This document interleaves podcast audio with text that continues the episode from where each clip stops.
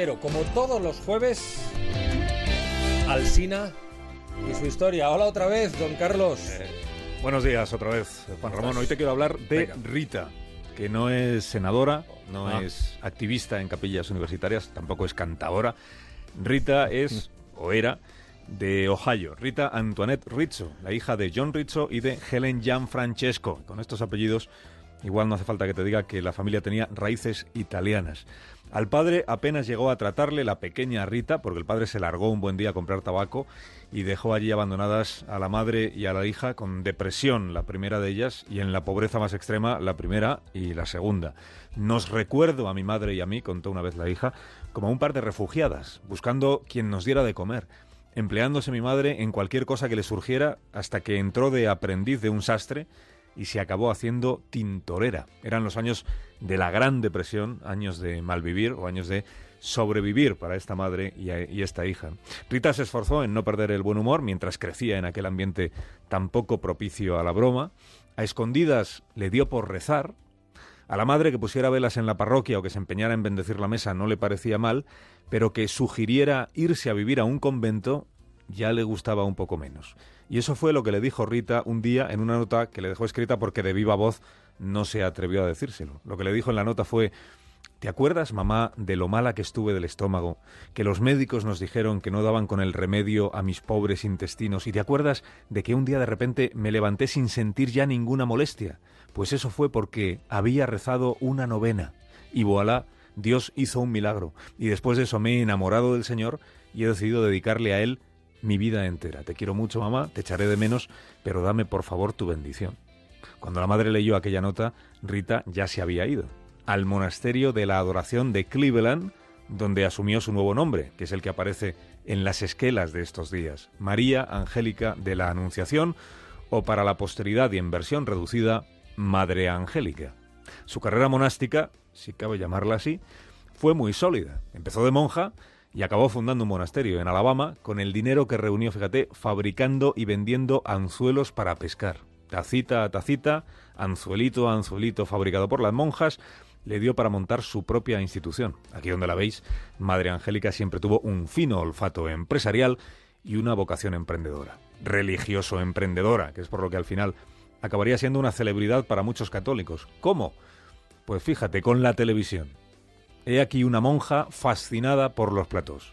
Ojo, una monja que empieza por admitir que hay pocas cosas más insólitas, más aparentemente incompatibles, que una monja de clausura y un plató.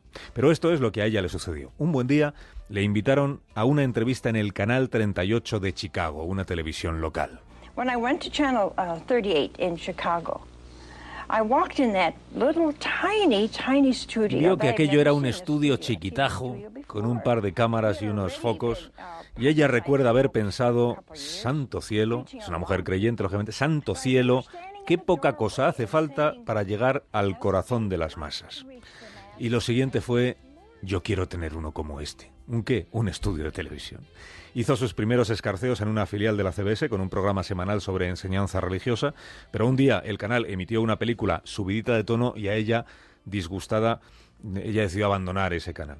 Abandonó el canal, pero no su incipiente carrera televisiva. Muy al revés, montó un estudio de televisión en el garaje del monasterio y puso allí un canal de cable, la televisión Mundo Eterno, que así la bautizó una monja de pago, que era ella, que ilustraba a los espectadores sobre el Evangelio y que respondía a las dudas de quienes llamaban. Nos costó aprender a hacer televisión, dijo ella, pero una vez que le cogí el truco, ya no paré. Mother Angelica live, brought to you from the Eternal Word Television Studios in Birmingham, Alabama.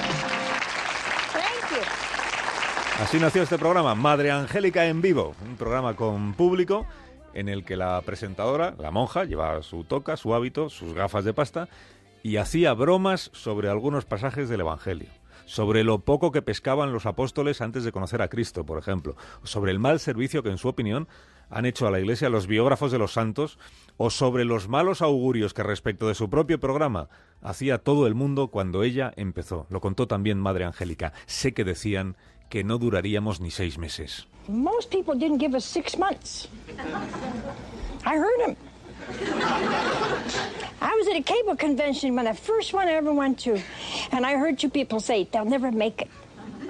And one man said, ah, six months. Ha ha. Que fue a una convención de canales de televisión por cable y que ella escuchó decir jamás lo conseguirá. No va a durar ni seis... Un señor que había dicho no va a durar ni seis meses. Ja, ja. Pero lo consiguió. Además de su programa, empezó a emitir en su propio canal de televisión, el del monasterio, el rezo del rosario y la misa. Y luego fue ampliando el horario de emisión para incluir informativos sobre acontecimientos católicos como viajes de papas, cónclaves, entrevistas a cardenales. Amplió su difusión a varios ca- canales por satélite y en los 90 inauguró las emisiones de radio y después un portal de internet y luego publicaciones impresas. Y así es como Rita Antoinette Riso, Madre Angélica, se convirtió en un sinónimo de éxito mediático editorial. La monja, lo has escuchado, divertida, graciosa y con un don televisivo. Un infarto masivo la, apartó de los platós en el año 2001. Desde entonces permaneció enclaustrada en el monasterio de Hanseville hasta el 27 de marzo de este año, o sea, el domingo, que es cuando falleció a los 92 años. La capilla ardiente está abierta desde ayer en el monasterio y mañana se va a producir el cortejo fúnebre y el entierro en la cripta. Y todo ello, por supuesto, está siendo transmitido por la televisión que ella fundó.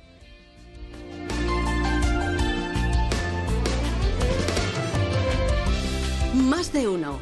Juan Ramón Lucas y Carlos Alsina. Porque sabemos